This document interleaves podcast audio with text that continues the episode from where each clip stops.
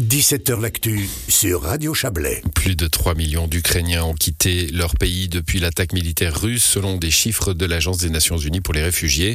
Parmi ces familles, des milliers sont déjà arrivés en Suisse et d'autres vont suivre, comme l'a annoncé ce jeudi à Berne le secrétariat d'État aux migrations. Parmi les priorités pour ces femmes et ces enfants, un accès aux soins médicaux et à l'aide sociale. Mais pour cela, une procédure doit être suivie, comme l'explique Gabi Chelezi, secrétaire générale de la conférence des directeurs des affaires sociales.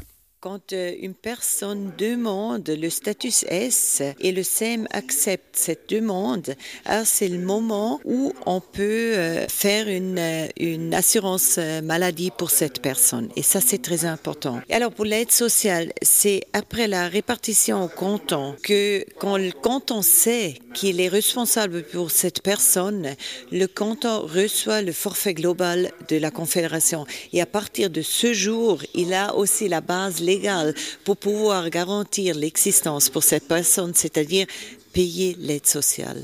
Ce fameux statut S hein, est donc une sorte de sésame pour obtenir euh, des aides essentielles. C'est pourquoi des milliers de femmes arrivées ces derniers jours en Suisse avec leurs enfants se rendent à présent devant les centres fédéraux pour y être enregistrés, mais parfois en vain en raison de la longue file d'attente. Pour éviter euh, une attente sur place pour rien, le SEM a désormais mis en ligne un formulaire pour s'enregistrer, comme l'explique David Keller, chef de l'état-major de crise asile au secrétariat des migrations. Ces gens, on ne sait pas exactement combien, mais peut-être 8 000, 10 000, ces gens maintenant veulent tous le même jour venir chez nous. Et c'est pas possible de traiter tous leurs demandes le jour qu'ils euh, viennent chez nous. Alors par conséquent, c'est très important de, s'organiser un peu avec eux. Et pour ça, ce formulaire est maintenant sur notre website. Comme ça, on espère d'avoir les, les contacts et puis de les demander de venir le jour où on est prêt pour traiter leurs demandes. Justement, les six centres fédéraux d'asile ont atteint leur rythme de croisière. Ils octroient 1200 permis S pour des réfugiés euh, par jour, soit 200 par structure. Pour parer à une hausse des demandes, l'établissement de Boudry a augmenté sa capacité d'hébergement de 460 à 700 places, même si les réfugiés n'y restent que deux jours maximum. Notre confrère de RTN, David Sanchez, s'est rendu sur place à l'invitation du secrétariat d'État aux migrations. Si certains médias ont rapporté une situation chaotique, voire dantesque en début de semaine, ce n'était certainement pas le cas ce jeudi. Il régnait au contraire une certaine quiétude à l'extérieur des installations. Il n'y avait pas de longues files d'attente, de camping sauvage ou encore de scènes d'agacement.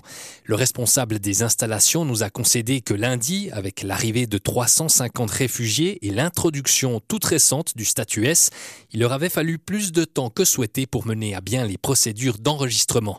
Mais depuis, tout est rentré dans l'ordre. Avec une capacité de 200 enregistrements par jour, le traitement administratif est plus fluide. C'est finalement dans le secteur des auditions, là où on trie, contrôle, puis enregistre les demandes, que l'animation était la plus vive.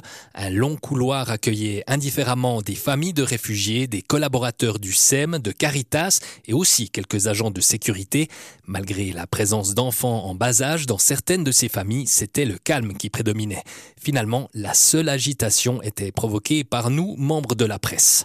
C'est dans ce couloir que l'on a rencontré Arina Lunel, une habitante de la région d'origine ukrainienne qui assiste bénévolement ses compatriotes. Elle nous a parlé plus précisément de leur état d'esprit. Il y a des moments où les bras leur tombent en fait, mais ce sont des gens qui ne se laissent pas abattre. Et c'est les gens qui ne pleurent pas, enfin ils pleurent, euh, mais d'une manière euh, discrète dans leur chambre, mais ce sont des gens qui n'attendent pas qu'on s'apitoie sur leur personne. Ils sont tous dans l'état d'esprit assez combatif.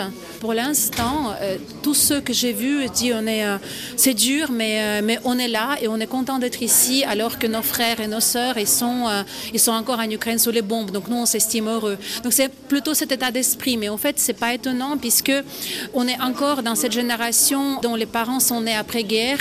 Donc on a été encore élevé encore dans cet esprit combatif. On baisse pas les bras en fait.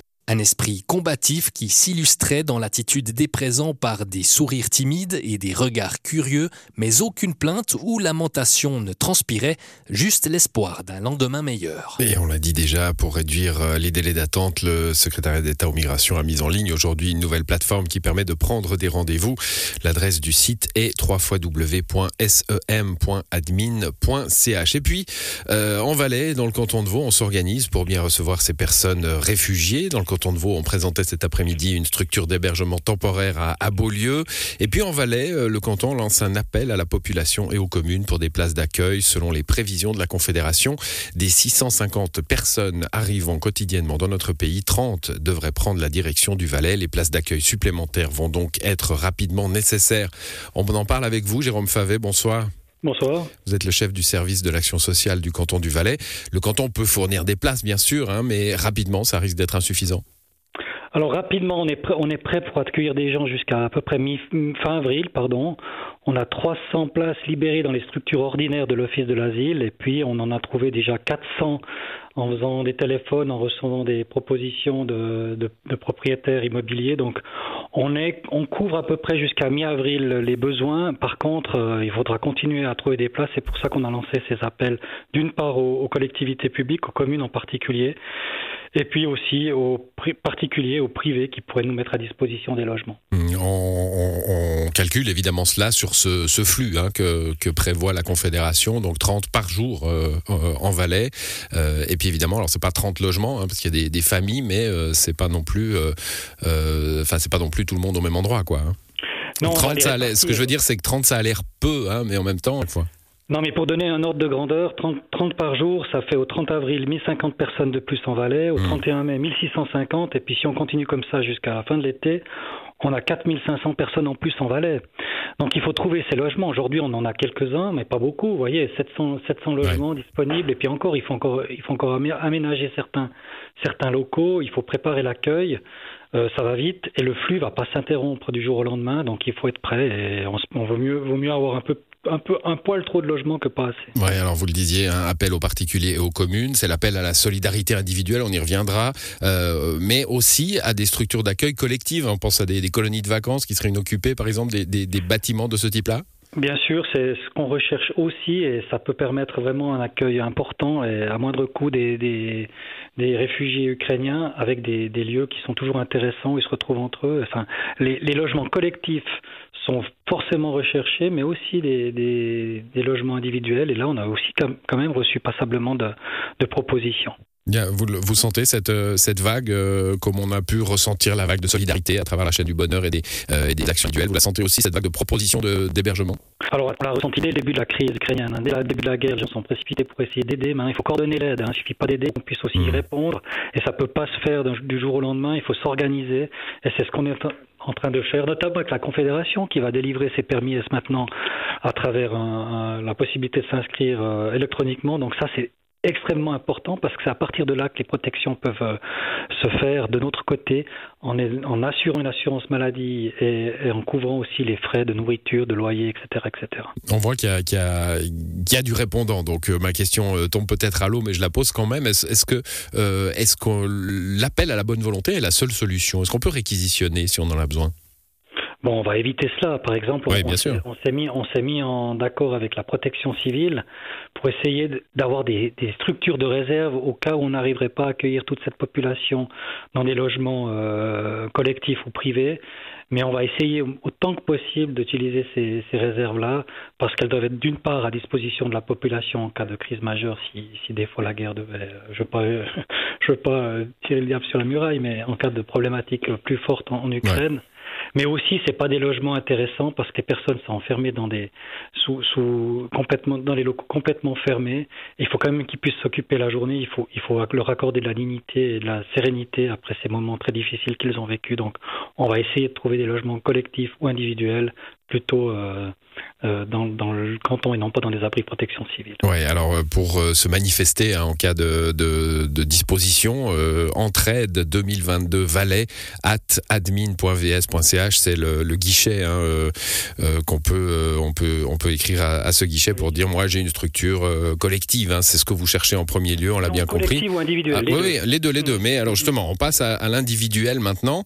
Qu'est-ce qu'il faut en fait pour dire tiens, bah, je pourrais moi accueillir chez moi quelqu'un? On peut pas juste le faire comme ça. Il faut quand même avoir un, un minimum de place, un minimum de euh, d'endroits de, de, où les gens peuvent être tranquilles aussi. Hein.